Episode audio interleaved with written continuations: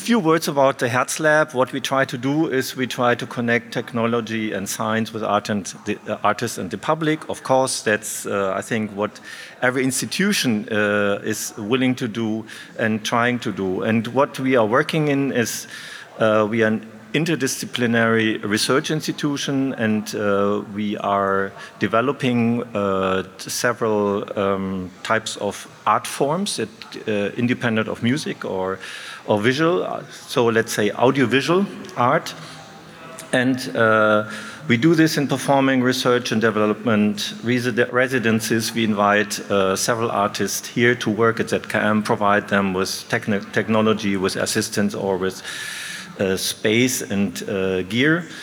We do uh, produce works. That's our basic aim, which are, for example, presented here. You see in this exhibition many of the works.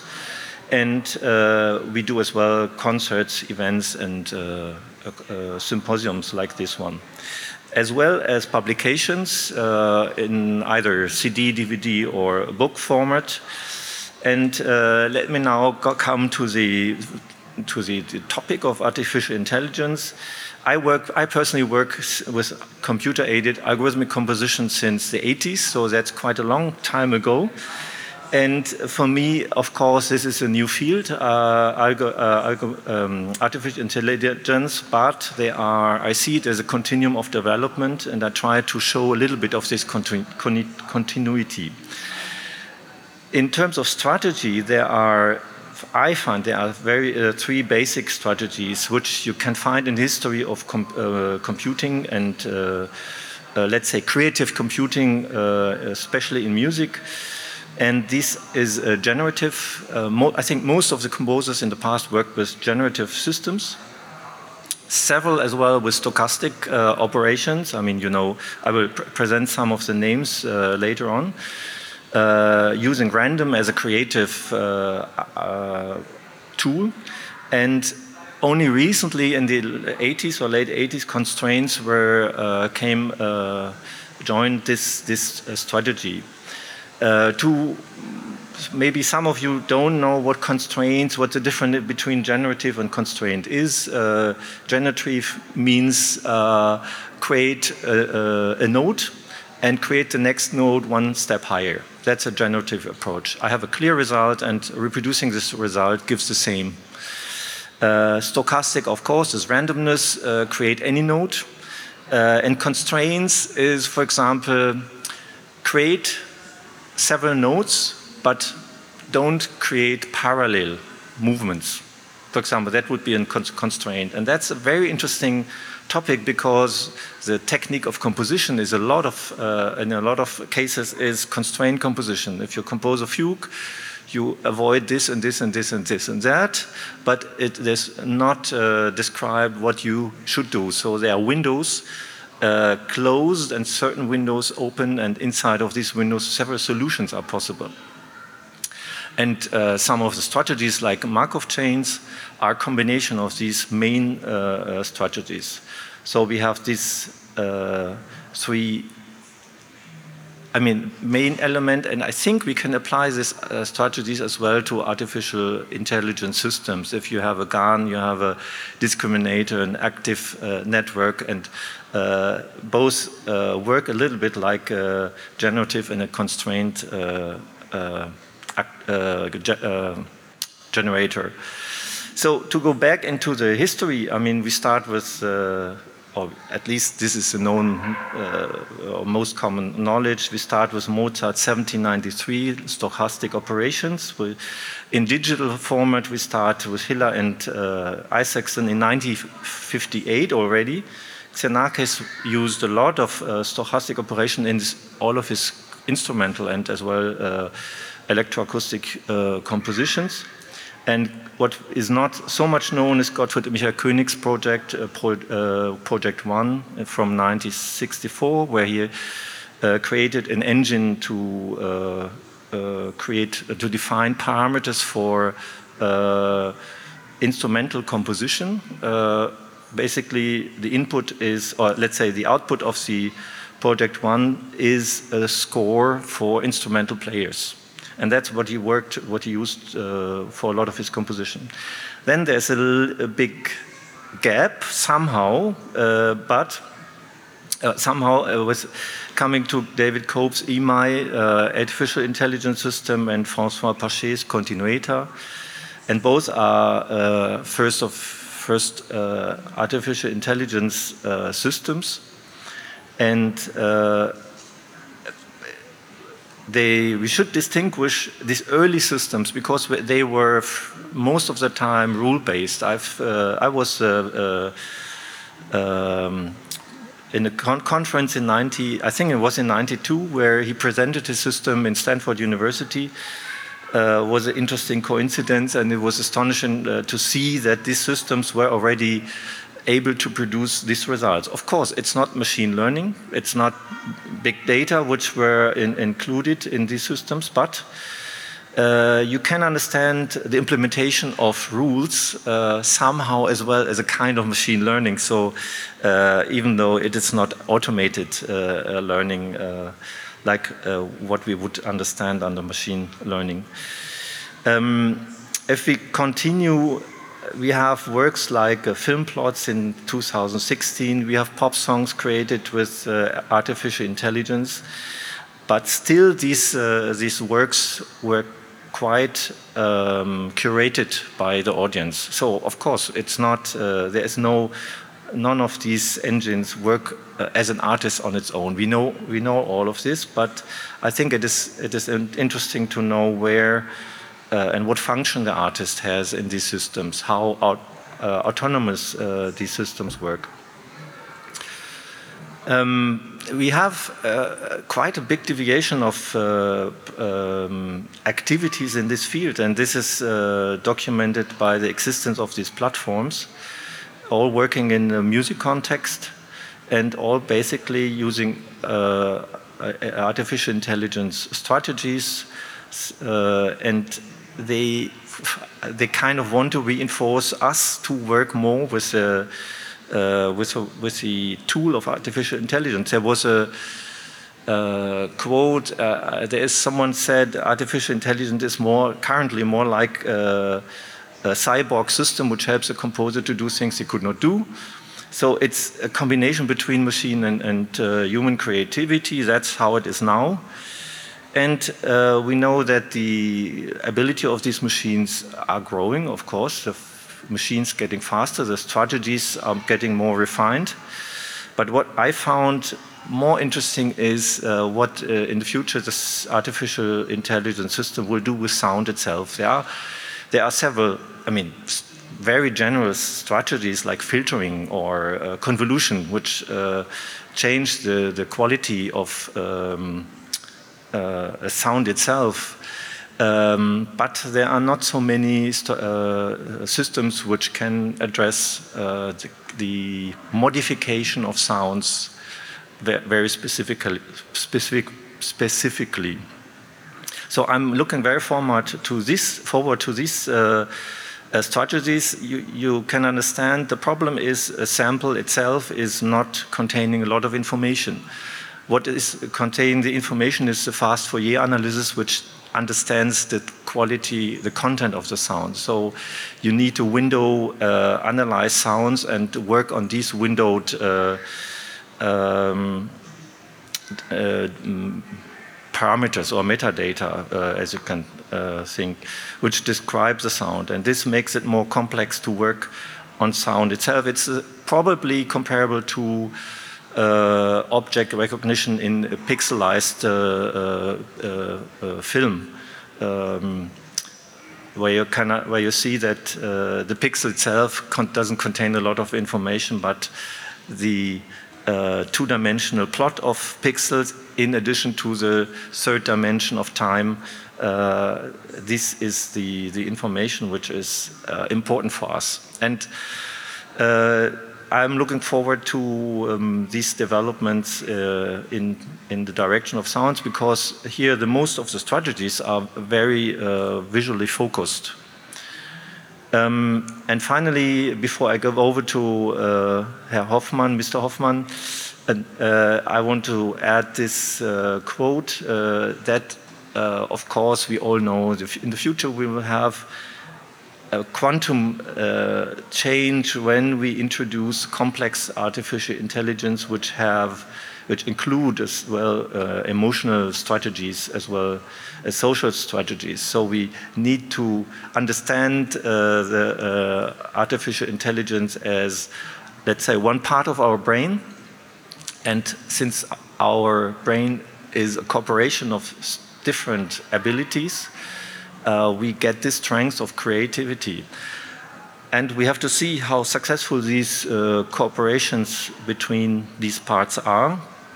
But uh, I think there will be definitely a time where we can uh, answer this question. So let me hand over to Yannick Hoffmann, who will introduce you to certain examples of uh, production of artificial intelligence we have done here in uh, the Hertz Lab.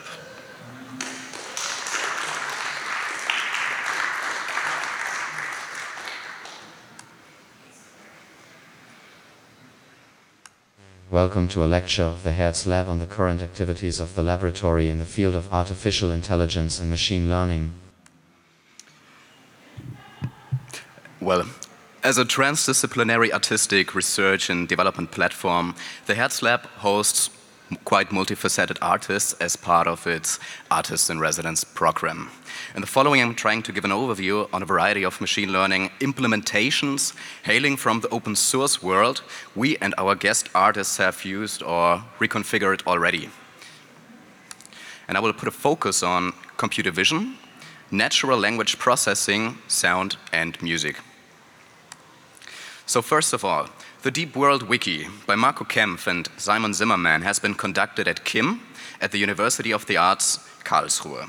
Um, then, there is an exist, uh, then there exists an installation version um, which gained production support from ZKM as part of the EC-funded project Interfaces. As part of Deep World, artificial countries were generated using neural networks. Marco Kempf used data of all existing countries, which is basically 193, and um, besides descriptors, he generated both new musical anthems as well as new national flags. So for the um, new national anthems, he used a recurrent neural network, while he was using a deep uh, convolutional generative adversarial network um, for the generation of musical anthems. So um, I'm presenting to you the flag of the artificial country Geo.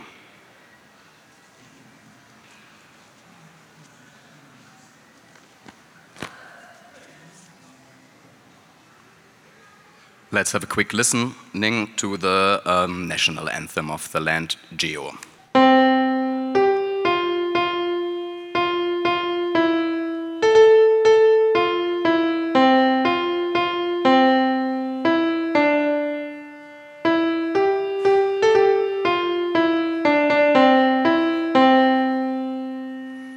I see none of you stood up.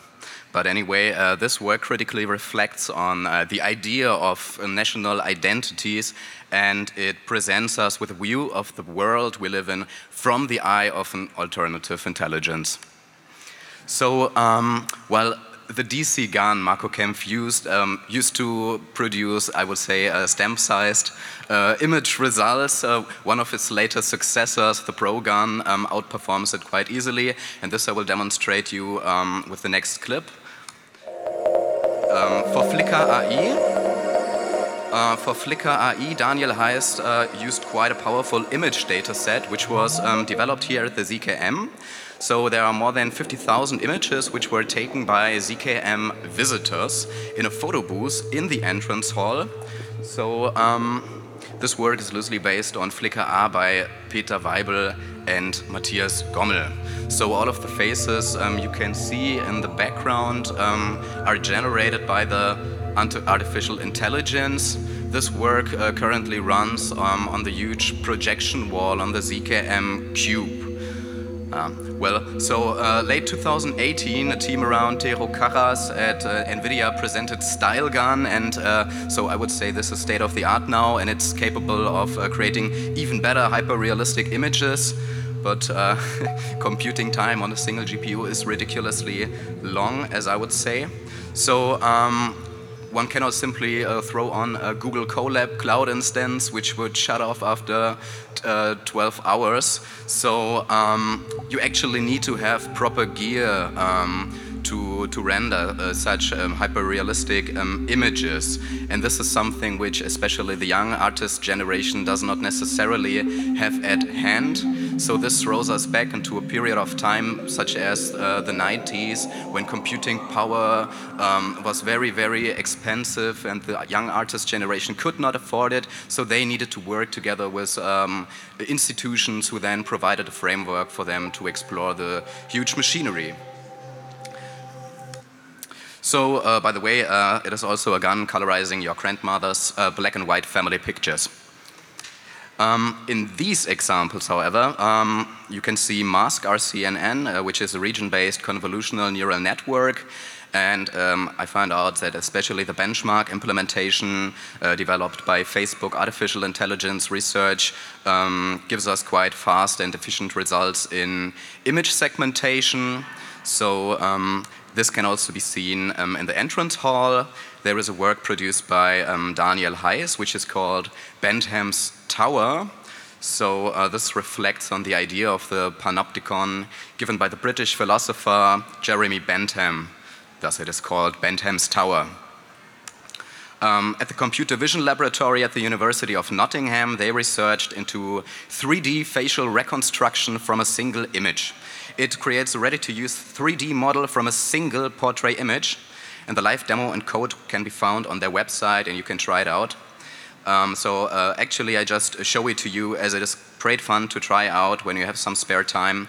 Um, yeah, but in general, the 3D reconstruction from 2D image data holds great potential. Mm. So OpenPose implementations can run on state-of-the-art edge computing devices with very, very low power consumption and perform key point extraction of human body features on both static and moving images. OpenPose is quite a very um, handy tool that can um, get integrated into interactive installations that rely on the mapping of um, full body user interactions um, to control data. Uh, image style transfer is particularly known for superimposing the Van Gogh style on an image of the city of Tübingen. It can, however, do way more than that. So um, you have a content and a style image, and using a convolutional neural network, the content image adopts the style of the content image. So um, this procedure has its pendant in audio um, it's basically um, transferring an approach which is hailing from the realm of computer vision, um, using it for the domain of audio. So it was uh, pushed forward uh, by guys just like uh, Ulyanov and Mittal, and it's basically yeah, the transposition of computer vision-based approaches. The content audio uh, for this example, which I will show you now, uh, has been recorded uh, in New York. It's a field recording from a construction site.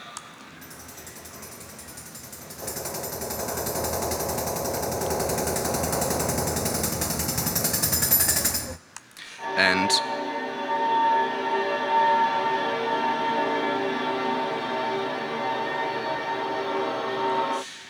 so this is just an extract from a composition by Ludger.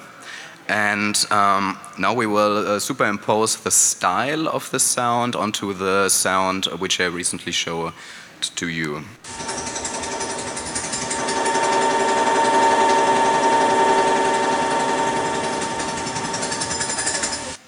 So while um, the style transfer approach in the visual domain throws results which uh, are breathtaking, as one might say, um, I would say in the domain of audio uh, the results are acceptable, but there is probably some potential. so uh, go to the next field, natural language processing minus understanding.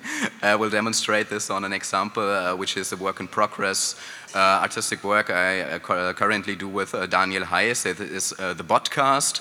So um, with the podcast, Daniel and I will launch a fake news based show on the web radio. Podcast will also exist as an hourly automated fake news broadcast uh, for this showroom. Um, and as part of this, um, a text to speech synthesizer will play back different fake news items during the show. And the trending topics, the current trending topics, are crawled regularly from um, the web and processed using OpenAI's GPT-2 medium sized model. Gong, here's the ZKM Center for Art and Media with fake news. This project is currently under development, but I want to present you with early stage textual results, which are quite funny. Uh, so Daniel asks, Can you tell me a joke? And the machine answers, Don't waste your life in conversation. Silence is a fundamental living principle. It's a natural defense system designed to give us refuge from the pain of socialized misery and pain of hypermasculinity. Well, and this was only the small sized version of that model. So let's go a little bit further to the medium sized model. Uh, it tells the following joke. Um, a guy, one of the guys said to me, I'm a doctor and I see a lot of people dying and dying a lot of times. And that's why I'm so worried about them dying, for instance. That's a scene from A Gentleman's Guide to Suicide. Okay, so uh, you, you see, you can experiment with different um, temperatures. So either the machinery produces results which are yeah, um, quite realistic, while if you yeah, increase the temperature, it will become very, very creative and it will try to yeah, make up things which are just ridiculous. Um, however, if you test it in the so-called giant language model test room, um, as you can see, the results um, are they are very good in so far that they can trick machines um, and they um, appear to be human-produced uh, textual outputs. Switching to sound and music, I want to present uh, a special project to you. So, um, with Fantasy number one, the artist duo Quadrature presents an audiovisual performance for organ, AI, and radio telescope. This work was created during their B. Beethoven Fellowship uh, and it was produced by Podium Esslingen and the ZKM. Its premiere took place um, two weeks ago in Esslingen in the St. Dionys Church. So, here, um, let's get that. Here you see the radio telescope, which literally listens to the universe. So um, the received electromagnetic waves are transferred into the audible range, causing beeping and other noises.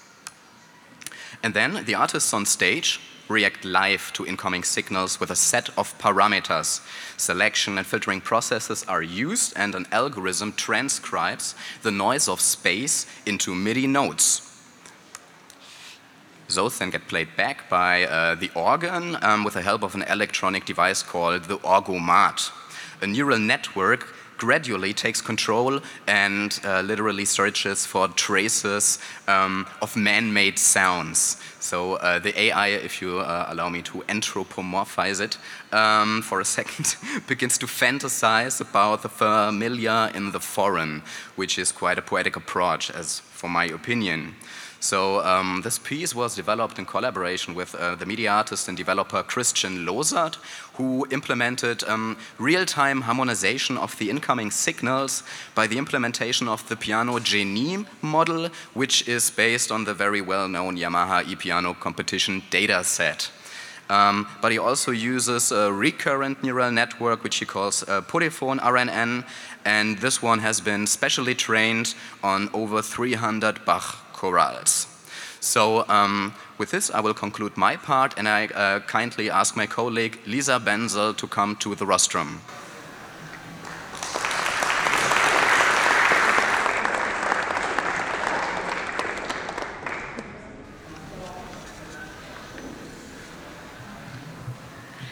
So, hello, thanks uh, for introducing me. Um, it's my pleasure now to um, tell you something about future projects we will launch, uh, specifically two residency projects. One is in cooperation uh, with the ZKM, uh, the ZKM in cooperation with the French IRCAM, uh, Institute for the Research about um, Music and Sound. Um, this research project is already going on for quite some time, and the latest two residents we selected, they will both work uh, with music, sound, and artificial intelligence. And um, please excuse that I did not use any images because both projects will take place in the domain of sound, which is visually not so uh, impressive, and uh, will also take place in the future. So there's rather zero minus image material. Uh, first project I would like to introduce you quickly is uh, Giulia Lorusso, Italian composer, and she proposed a project to realize both at the IRCAM and at the ZKM Hertz Lab, which she entitled New Perspectives on Generative Sound Environments via Localized Structured Prediction. So, what she basically likes to do is um, to treat AI as a compositional tool. And during her research, uh, during her residency period, she would like to research to um, train, to generate an to train a generative algorithm uh, with sound samples. So basically, what my colleague Yannick Hoffmann just introduced, that there is quite a potential um, to use sound samples, and we have the um, the different situation that whenever you have uh, like an image and you can upscale it uh, in the pixels, there is not so much uh, corresponding uh, algorithmic architectures that can also upscale a sample into a bigger sample, that's so to say. So we are very much looking forward uh, to having her here and uh, to present her final result. Second uh, project in cooperation with the IRCAM is a residency by Norwegian composer and programmer Anders Vinjar again, no image. And he also plans to work on an architecture uh, which we are looking forward to have, and he will share with us. Um, he plans to develop a working environment for AI composition, and since he's already a pioneer in that domain, he um, developed already um, uh, a contribution to um, the open music language uh, for Linux. So we think he will build on his experience and he will also train uh, the algorithm on the Open Linux 7 library, library 7. Uh, to develop uh, an architecture, and through that, of course, obviously later on, he will compose with it. Switch to what we are doing uh, right now. We just closed an open call on emotional AI. That's uh, one topic we would like to specifically highlight. And maybe a few words, words on emotional AI in general. What is emotional AI? So it, it does not really differ from yeah, from any artificial intelligence we've been talking about yesterday and we'll be talking about the rest of the day. But we talk about emotional AI specifically whenever an AI is designed to interact with a human being directly through emotions. So you have either an algorithm that is designed to act really empathic, or you, of course, when you train your algorithm to interact with the original human emotion. Um, techniques you have, we've seen one yesterday. Uh, thanks, Albert. Uh, you used something like this uh, in your performance, but rather more uh, eloquently, because this is already from 2015. It's a little bit outdated, I would say. Uh, but you have several techniques like emotion detection uh, in facial uh, recognition or in speech recognition. You have uh, sentiment analysis in text. So we could also analyze the text uh, Hoffmann just presented uh, in terms of his emotional state. Um, you can otherwise also use wearables or even implant them in your own body if you prefer uh, that detect the pulse or the tension of your skin um, or your brain waves, for example, through an EEG headset. And all this information can be fed into the computer. So that's more or less how we talk about emotional AI. You can, of course, also use this within an artwork. I just put that example here because it was displayed until recently within the exhibition. That's a work by uh, Coralie Vogelaar. And um, of course, I would like to shortly explain why we chose that particular topic, uh, why emotional AI specifically. There are tons of reasons. I highlight a couple of them. Uh, one reason why emotional AI seems very interesting to us is uh, because it connects closely with the actual origins of artificial intelligence as we use it today. It connects to early, early cybernetics. Uh, thanks a lot to Thomas Feuerstein, uh, who presented yesterday already uh, some origins. Uh, he went back to the steersman. Uh, I would rather go not that far, but only to Norbert Wiener. You see him here. Uh, having a conversation through an apparatus. And um, early cybernetics, as it was coined by him and some fellows, is dedicated to the interaction between human and machine. So when you have emotional AI, of course, this is about communication and about the interaction between a human uh, and a machine. And um, this is an interesting connection we like to make. Secondly, emotional AI does also fit in a broader research topic, which is, uh, most of you might know it, uh, affective computing. It was, as it was coined by Rosalind Picard already in the 90s. At the time, it did not involve so much of artificial intelligence. Um, but we talk about um, affective computing whenever there's anything made uh, to make the communication of human and machine more intuitively. Uh, you have emoticons, but you can also go as far as using an algorithm to uh, directly interact uh, with human beings through emotions and affections. So we find it interesting to connect artificial intelligence, emotional artificial intelligence, to that um, already long existing research topic uh, and the notion of affective computing. Well, um, there are several other reasons, of course, besides emotional AI being a perfect fit for all kinds of artistic uses, since its focus on communication and empathy. Uh, but one of the other reasons uh, for us to additionally highlight specifically emotional AI is um, yeah, its sort of underdog position. Although there is, of course, a huge um, yeah, business around also emotional AI. Um, it's, uh, it's an underdog betwi- uh, besides the huge buzzword of general artificial intelligence. Uh, so we we basically take a focus on that particular aspect and um, a focus that also um, does connect with elements like soft power, for example, with the ethics of care. You can just imagine that you would need to take care of your algorithm because it is empathic. So, this is an interesting aspect we would like to highlight. Uh, and just imagine that you would also need to take care about everything connected to your algorithm. So, just to give you some some insights.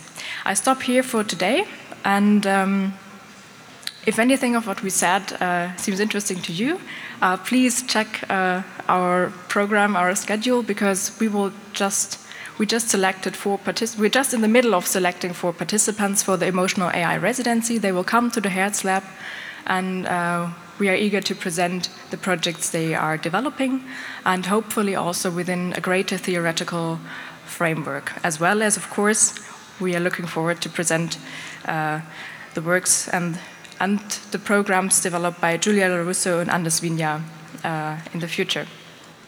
Thank you for your patience.